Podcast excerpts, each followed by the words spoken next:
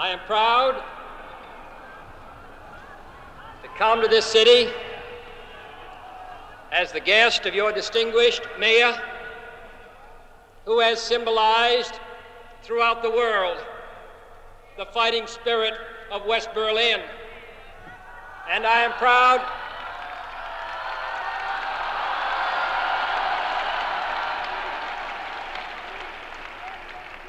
And I am proud to visit the Federal Republic with your distinguished Chancellor, who for so many years has committed Germany to democracy and freedom and progress, and to come here in the company of my fellow American, General Clay, who.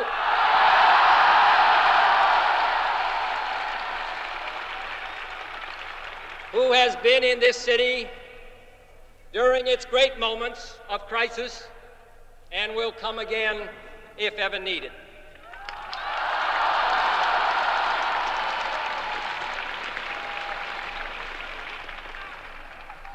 Two thousand years ago, two thousand years ago, the proudest boast was Civis Romanus Sum. Today, in the world of freedom, the proudest boast is Ich bin ein Berliner.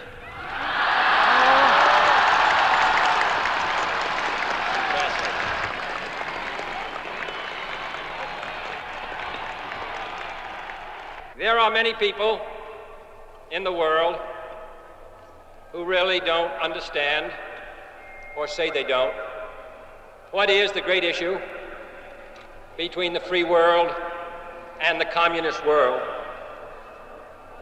Let them come to Berlin.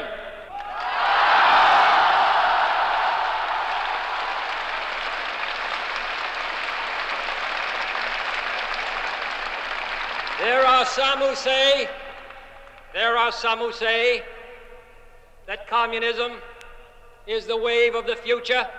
Let them come to Berlin.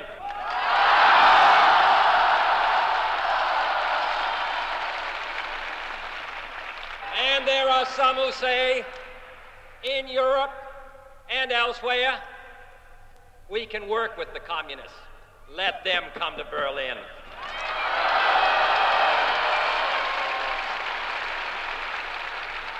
And there are even a few who say that it's true that communism is an evil system, but it permits us to make economic progress.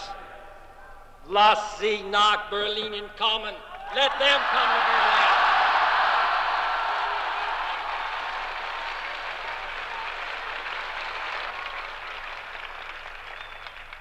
Freedom has many difficulties, and democracy is not perfect.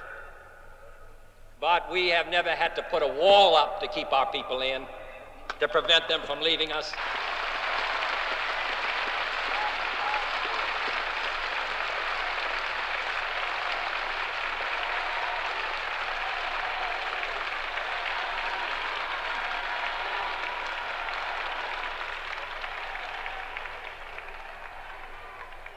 I want to say, on behalf of my countrymen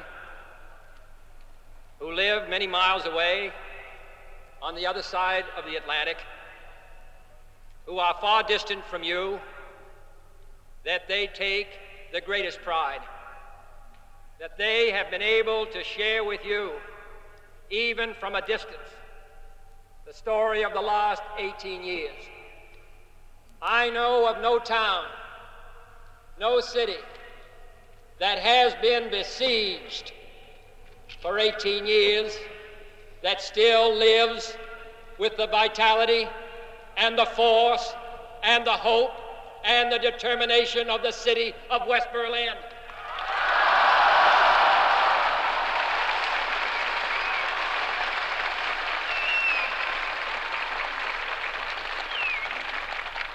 While the wall is the most obvious and vivid demonstration of the failures of the communist system.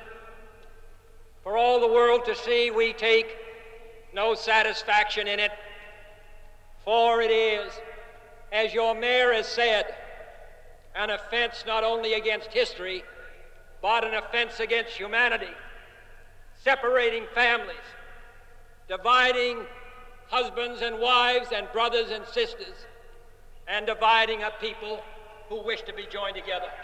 What is, what is true of this city is true of Germany. Real lasting peace in Europe can never be assured as long as one German out of four is denied the elementary right of free men, and that is to make a free choice. In 18 years of peace and good faith, this generation of Germans has earned the right to be free, including the right to unite their families and their nation in lasting peace with goodwill to all people.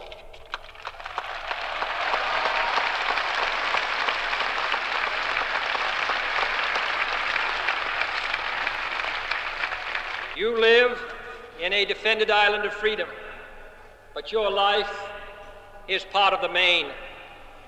So let me ask you as I close to lift your eyes beyond the dangers of today to the hopes of tomorrow, beyond the freedom merely of this city of Berlin or your country of Germany, to the advance of freedom everywhere, beyond the wall to the day of peace with justice, beyond yourselves and ourselves to all mankind. Freedom is indivisible. And when one man is enslaved, all are not free. When all are free, then we look and look forward to that day when this city will be joined as one and this country and this great continent of Europe in a peaceful and hopeful globe. When that day finally comes, as it will, the people of West Berlin can take sober satisfaction in the fact that they were in the front lines for almost two decades.